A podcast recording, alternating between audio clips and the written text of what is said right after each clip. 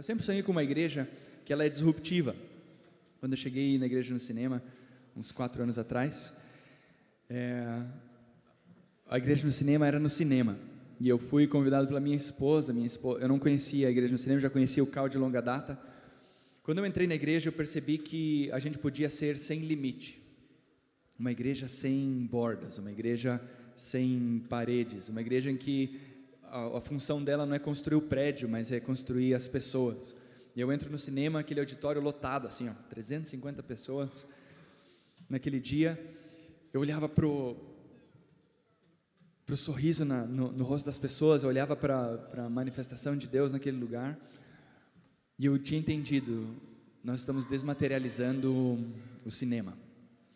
Porque, eu já contei isso para vocês, mas tem quatro princípios de organizações exponenciais no mundo.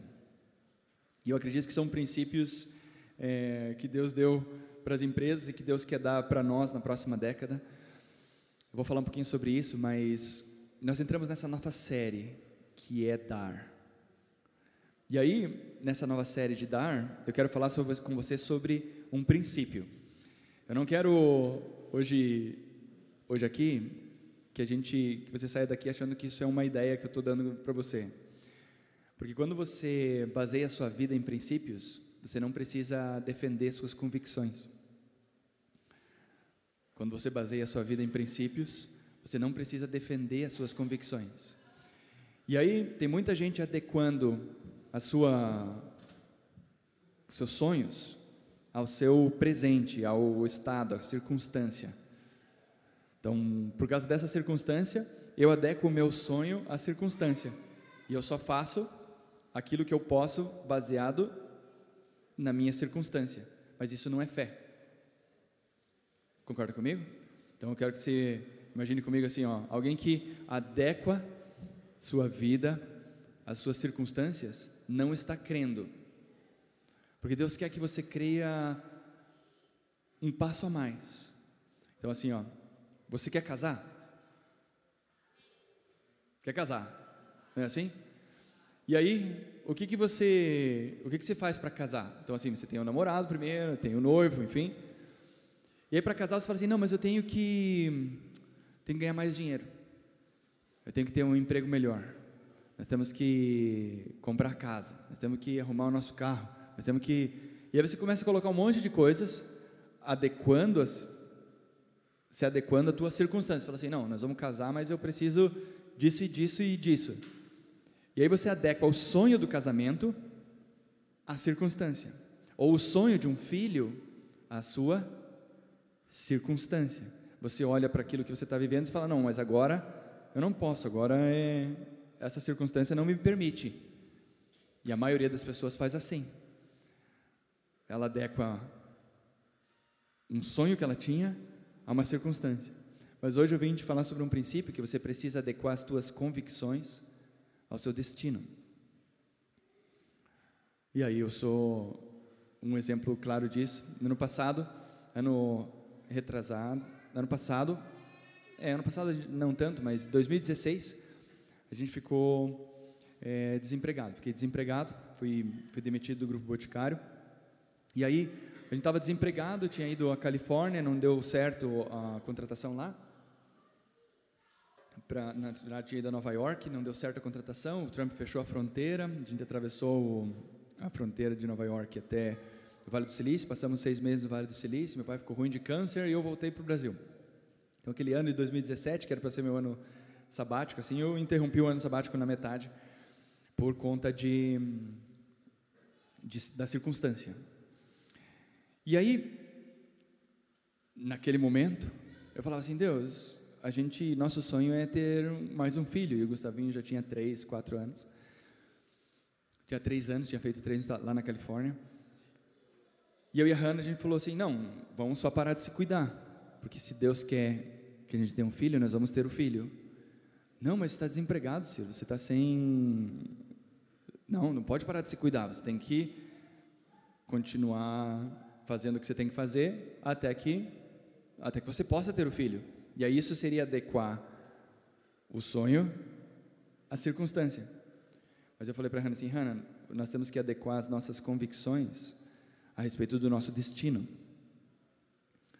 E aí, nós estávamos um dia no carro, e aí ela, ela decidindo sobre o nome do nenê já, então a gente, beleza, vamos parar de se cuidar. E aí ela engravidou, no meio do desemprego. E aí as pessoas falaram, você é louco?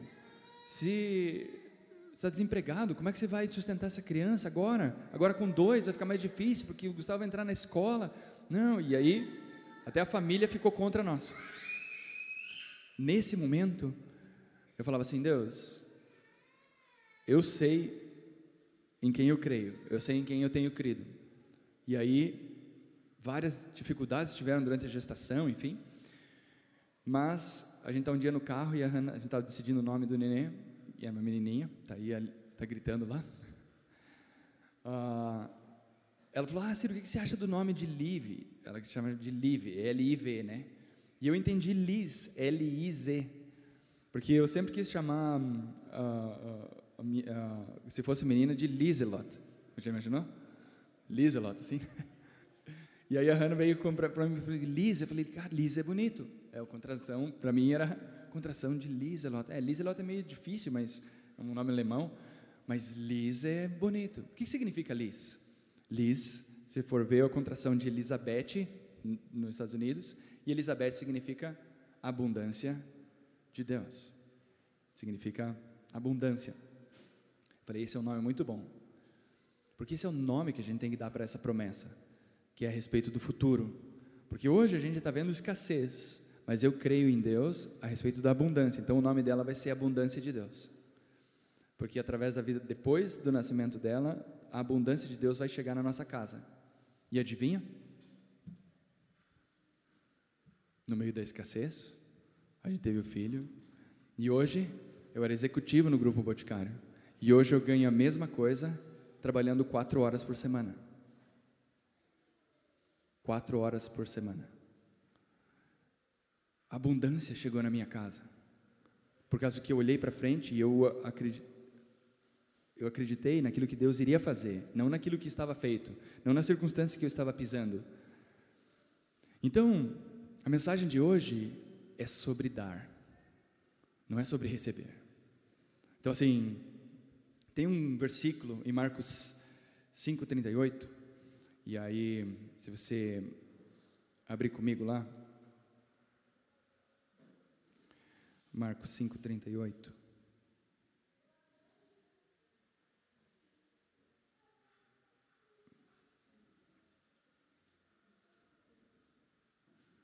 Deixa eu abrir aqui no meu aplicativo. Tá lá? Uh, uh, 6,38. Desculpa, Sam.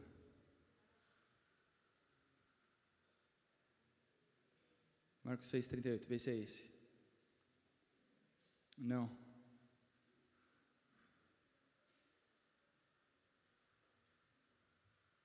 Já digo para vocês. Marcos. Lucas, desculpa, me perdoe. Lucas 6,38.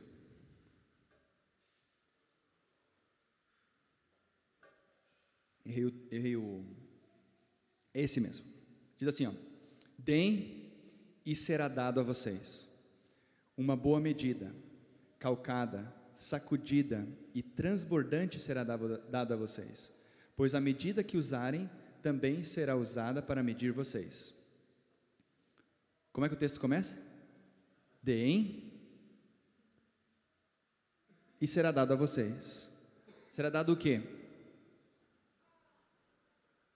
Uma boa medida. Esse copo aqui tem uma medida? Tem, não tem?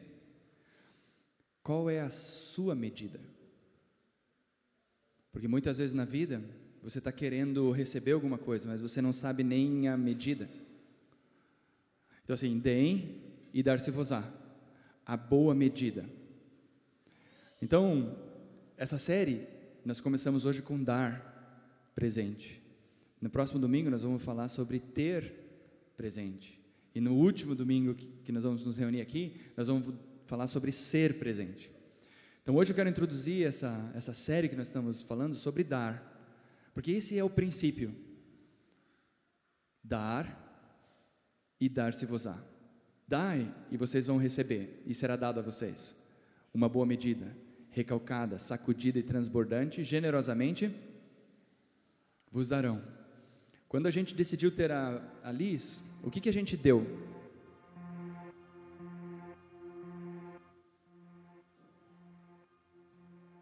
Pensa. O que, que você dá para alguém quando você decide ter um filho? Hã? Você dá a vida. Alô? A gente resolveu dar a vida para Liz, concorda comigo? Porque eu podia ter adequado esse sonho à minha circunstância e ela nunca teria vindo a existir. E se o seu pai ou a sua mãe não decidissem ter dado a luz, a gente fala a luz, mas esquece a luz e fala assim: se você não tivesse recebido essa vida, você não teria chance de existir. Se ele não fosse corajosamente suficiente para dar alguma coisa. Então, a vida só vem para nós como? É uma coisa que você pagou por ela? Você barganhou com alguém? Você, você chegou lá e falou assim: não, é minha vez. Não, ela foi dada. A vida foi completamente dada para você. Não foi teu pai que, que determinou, não foi a sua mãe que determinou. A vida foi dada para você. E toda a vida começa com deem e vos será dado. Quando a gente deu a luz, quando a gente deu a vida para Liz, a gente ganhou uma vida. Em que medida? Na medida da necessidade que a gente tinha para suprir a Liz. E talvez você esteja correndo das necessidades. Talvez você está querendo suprir necessidade. E com Deus não é a respeito de suprir necessidade, é a respeito de criar necessidade. Você, na próxima década, vai precisar criar mais necessidades. Porque Deus só pode cumprir na medida que você determinar para você mesmo. Certo? Como que é no futebol? A gente põe a bola no meio de campo. E aí? Vamos jogar. Vamos jogar. E aí, o que tem que fazer? Hã? Chutar a bola. Se você não chutar a bola, tem jogo. Mas você sabe se você vai chegar com essa bola até o gol? Sim ou não? Você vai ter que correr o risco, certo? Você vai ter que correr o risco, correr o risco de chutar essa bola, certo? Então daqui para frente, na próxima década, você vai ter que correr alguns riscos de chutar a bola, porque talvez você tenha que dar a bola para outra pessoa. Nem é você que vai continuar chutando a bola, mas você vai ter que ser ousado o suficiente de chutar essa bola. A próxima década não é a respeito de você ser, estar seguro daquilo que você está fazendo e você ficar com a bola para você é a respeito de você dar a bola, é dar a chance para alguém entrar em campo. E nessa década passada a gente deu a chance para Liz entrar em campo. Faz sentido? E aí a gente não adequou a nossa o sonho, a nossa circunstância. A gente adequou a nossa convicção a respeito do nosso destino. Você tem que adequar as suas convicções a respeito do teu destino. É isso que Deus quer fazer para a próxima década. Nós temos que ser pessoas de convicções maiores, de visão maior. Nós temos que enxergar onde nós queremos chegar, qual é a medida daquilo que nós queremos conquistar. E isso vai fazer de você a plenitude, porque daí, quando você tem uma medida, concorda comigo que daí pode transbordar? Agora, se você não tem medida, não tem como transbordar. Não tem como Deus te dar uma medida recalcada. O que é recalcada? Estava lá no texto? Lixo do banheiro, assim? E aí está cheio de papel no lixo do banheiro. O que, que você faz? Você recalca assim, ó. Por que, que você recalca? Para caber mais. Né? Você recalca com o pé assim. Para caber mais dentro daquilo. Então assim, dai e dar-se-vos-á. A boa medida. A boa medida é essa aqui, certo? Então está aqui a minha medida. Recalcada é como? vai caber mais dentro da tua própria medida. Porque Deus vai usar a mão dele para apertar a medida. Sacudida, o que é sacudida? Saco de semente assim? Quando você quer aqueles, já viu no mercado, no, no Ceasa, você vai e bate o saco de semente assim? Por que, que eles batem o saco assim? Para compactar a semente. Então, deem e dar-se-vos-á a boa medida, recalcada, apertada, sacudida, no sentido para caber mais. Transbordante significa que vai entornar, certo? Vai entornar aqui, ó. É isso que Deus quer fazer com você, mas começa como? Guardem e guardem mais. É assim? Não é assim. Começa o texto com um princípio bem claro: deem e dar-se-vos-á. Então, quando Jesus nasceu, esse é o primeiro domingo do advento que nós estamos celebrando hoje. Como é que Deus começou? Ele começou te pedindo alguma coisa lá no início, início do mundo. Ele chegou para você, vamos fazer uma vaquinha aqui para criar o mundo? Ou ele te deu? Sabia que o universo é completamente dado para você? Completamente dado. Você nasceu num mundo que te foi dado. Completamente dado. Quero que você imagine que essas cercas que a gente vê, foi Deus que colocou?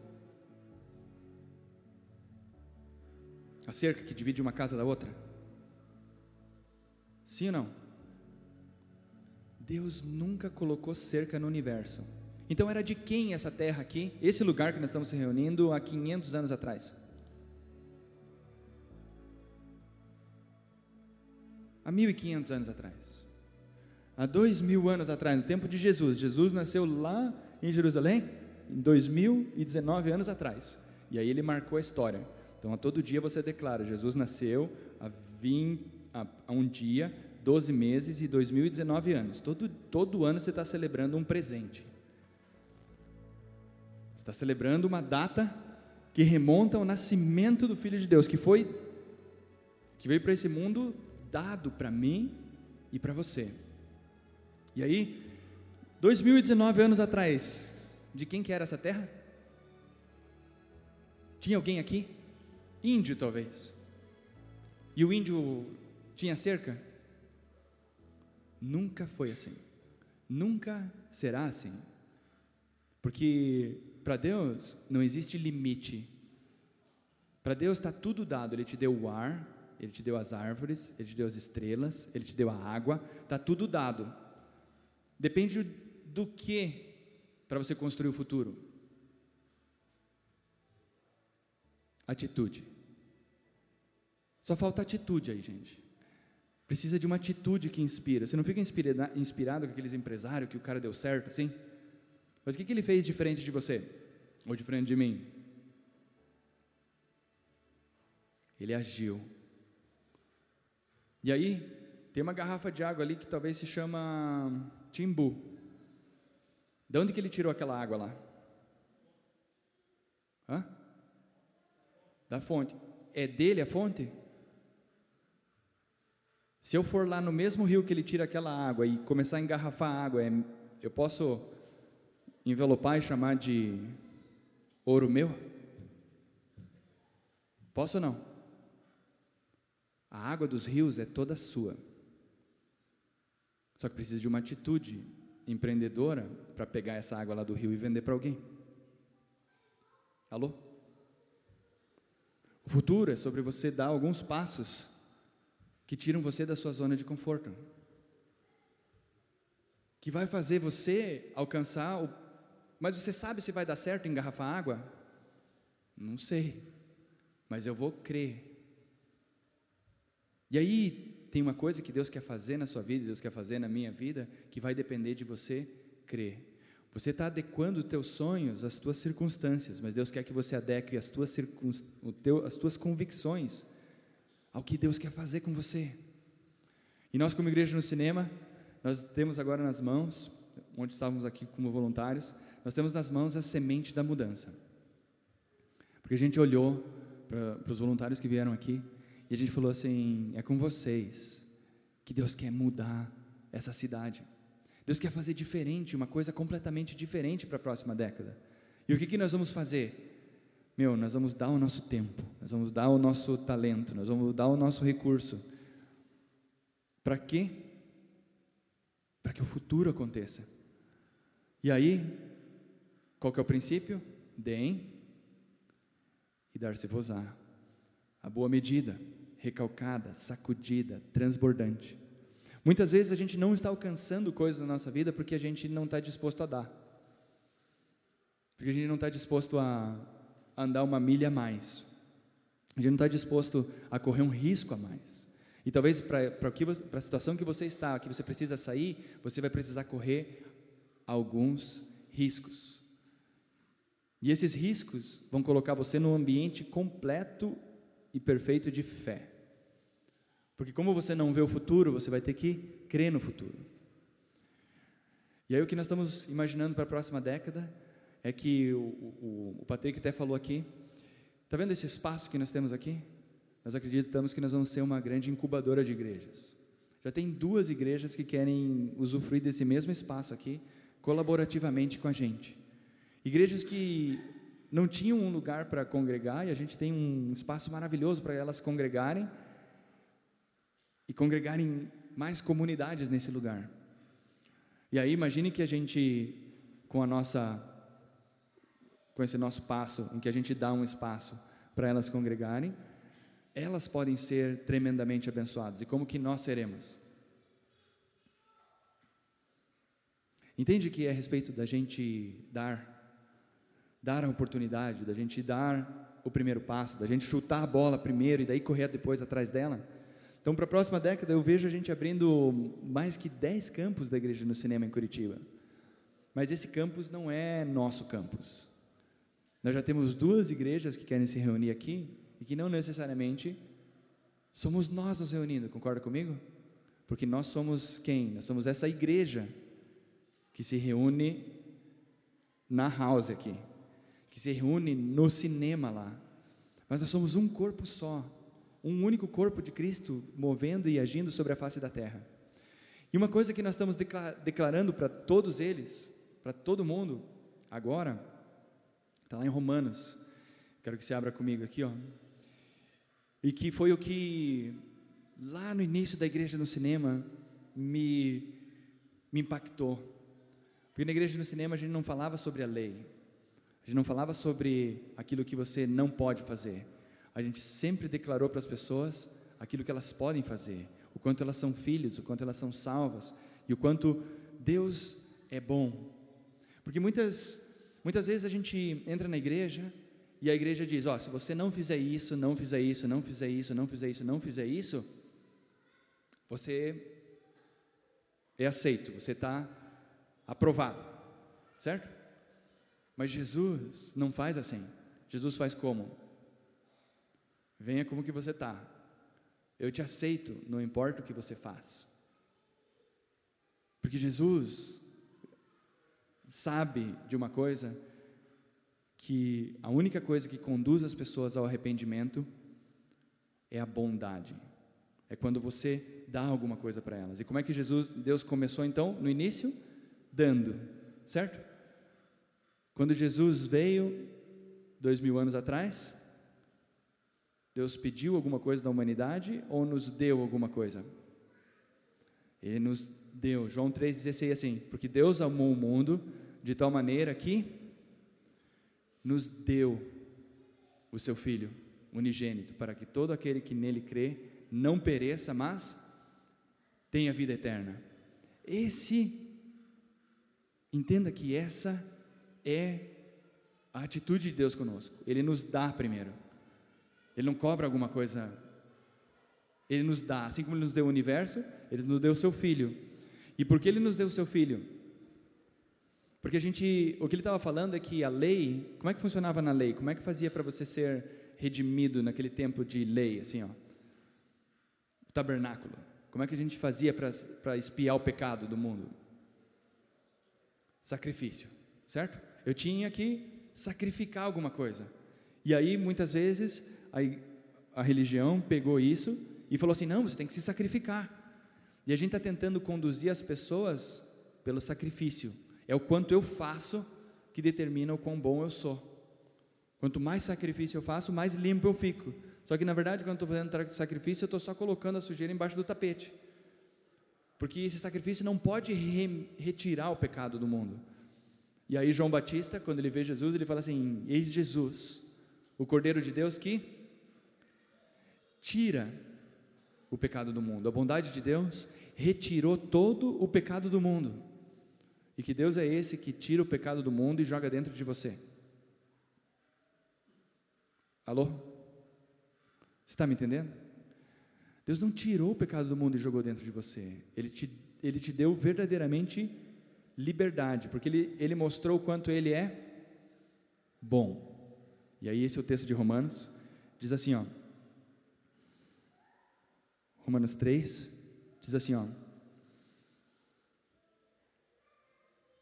2,4, tá? Romanos 2,4 diz assim: ó, Ou desprezas a riqueza da sua bondade e tolerância e longanimidade, ignorando que a bondade de Deus é que te conduz ao arrependimento. Então você quer levar algumas pessoas ao arrependimento? Não é pela regra, não é pela lei. É como? Ignoras que é a bondade de Deus que conduz as pessoas ao arrependimento.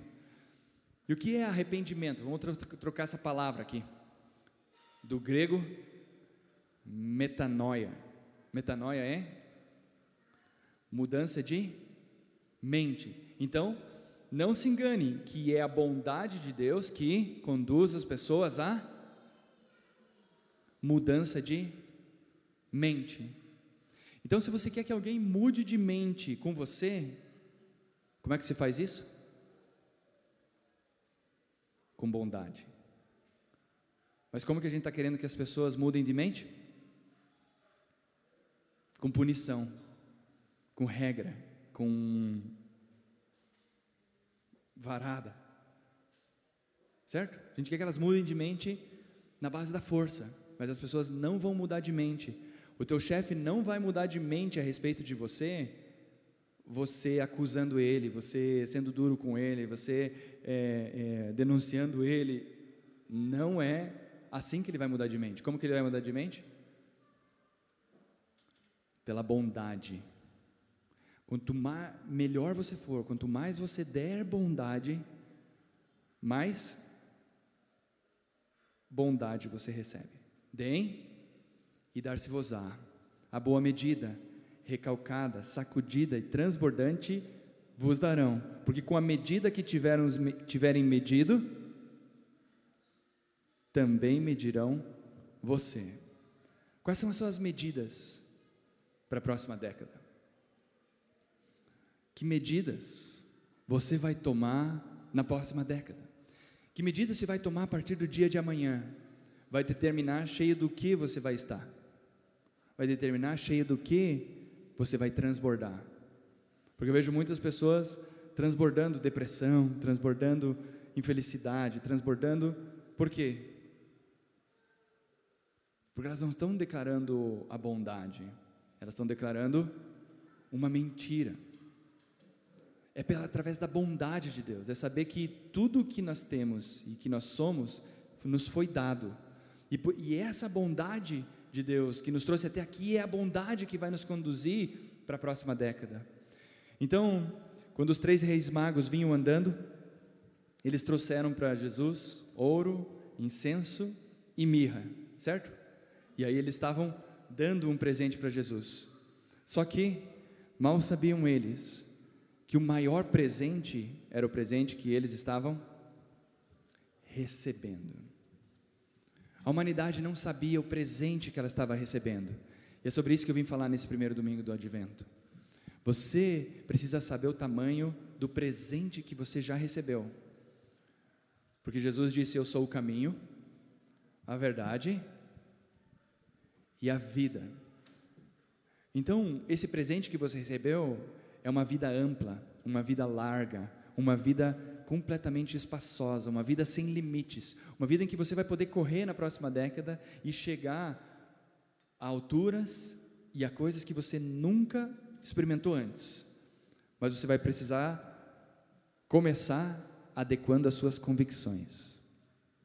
Não é adequando o seu sonho à tua circunstância, é adequando as tuas convicções a respeito de quem é esse presente, de quem é Jesus na sua vida. Esse Jesus que foi dado para nós e a gente conta os dias do dia que ele nasceu, é o maior presente da humanidade, não é o presente que você vai colocar debaixo da árvore. Então, se você puder dar um presente para alguém nesse dezembro, dê para ele o conhecimento da bondade de Deus sobre as nossas vidas. Dê para as pessoas não uma palavra frouxa de Feliz Natal. Dê para elas a verdade do que é ser filho de Deus, do que é poder ser parte desse universo que foi completamente dado, do que é nós sermos chamados filhos. Porque ser chamado filho é um presente. Porque os escravos não sabem o que o Senhor faz ou o que o pai faz mas o filho sabe exatamente o que o pai faz. Adão nunca teve a chance de ser chamado filho de Deus, porque ele foi uma criatura de Deus. Mas nós, Deus de sobremodo, decidiu que nós fôssemos chamados filhos. Isso é um presente, um presente que nem Adão teve. É um presente que foi dado para mim e para você. Porque Deus sabe que a partir do momento que Ele deu essa dimensão de vida para você, você pode desfruir, usufruir de uma nova dimensão de transbordo, de uma nova dimensão de vida na sua vida, uma vida que não tem mais fim, um lugar de completa plenitude, que não dá para você ganhar essa plenitude dando presentes. Eu sei que a linguagem do amor de muitas pessoas aqui é receber presente. E aí você quer receber um presente.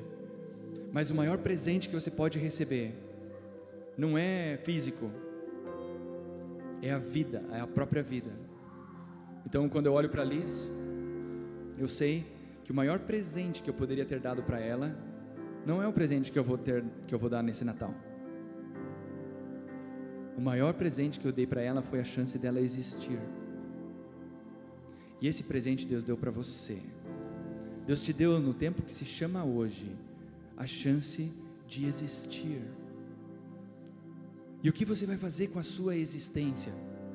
O que você vai fazer com todo esse talento que você tem carregado, que você tem transportado com você? Porque eu quero que você saiba que o cemitério é o lugar mais rico do planeta.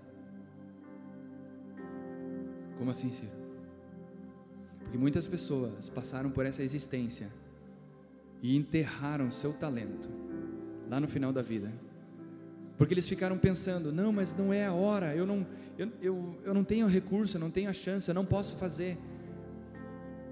E elas deixaram de fazer tudo aquilo que Deus queria que elas fizessem, o que elas queriam que elas se posicionassem, aonde elas queriam que elas pisassem, e elas vão para o cemitério com a existência inteira